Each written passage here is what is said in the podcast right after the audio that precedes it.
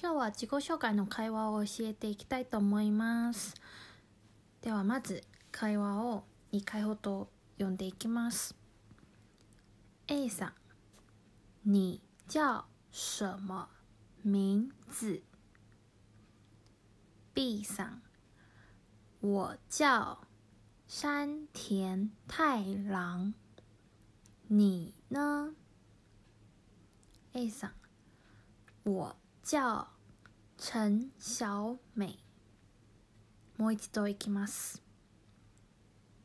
A さん。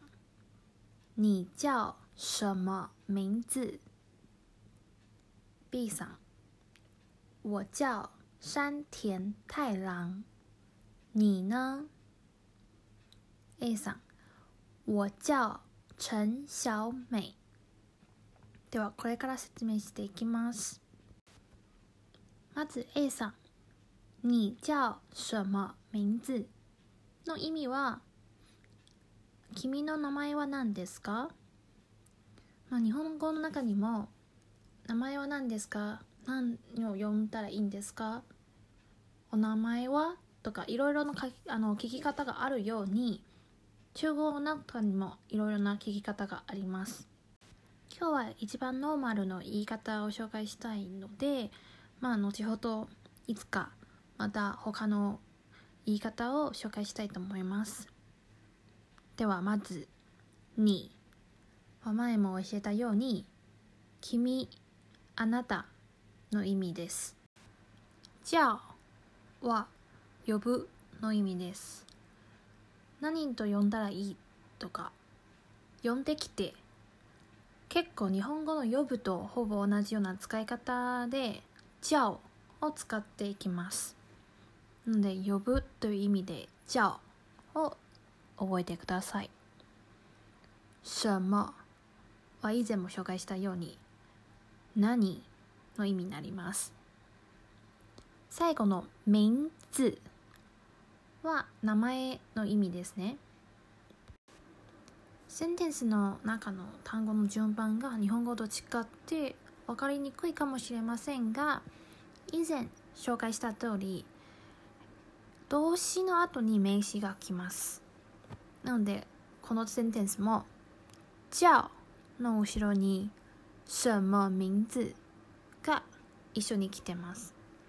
この「什么名字」はあの名前がわからないとかものがわからない時とかその例えば聞きたい名前名字の前に「什么」をつけたら疑問句のセンテンスになっていきます同じく「もの」とか他のところにも使えそうなので一回意識の中に置いてください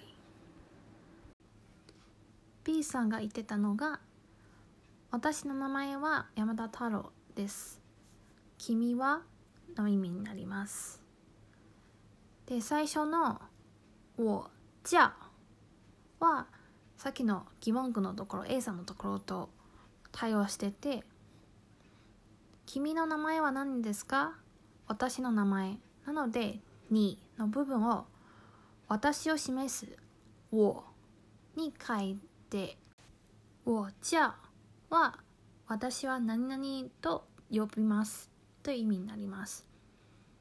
であのさっき例として山田太郎さんの名前を使って山田太郎と言ってました。今 Google 翻訳は結構使いやすいので皆さんが自分の名前の中国語の発音を知りたいであれば Google 翻訳に自分の漢字名前の漢字を入れてその隣にスピーカーみたいなアイコンがあるので押したら中国語の発音がしてくれるんですよ。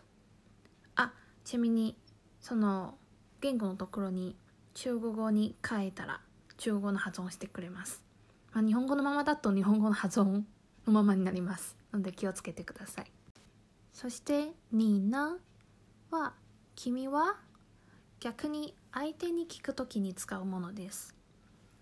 いろいろな場面に使えるものなんでぜひ覚えて使ってみてください例えば今まで教えた会話の中に「你要不要喝什么？”好啊，我要喝真奶。你呢？こういうように最後に「まあ私はタピオカ飲みたいんですけど君は?」っていうことを聞くことで会話をつながっていきます。その後の A さん「我叫陳小美」は同じく中国語の中にちょっとよく見る名前を使って私の名前は陳小美。です。という会話になります。ぜひ皆さんも自分の名前を Google 翻訳で調べて我叫何々を練習してみてください。ではまた明日。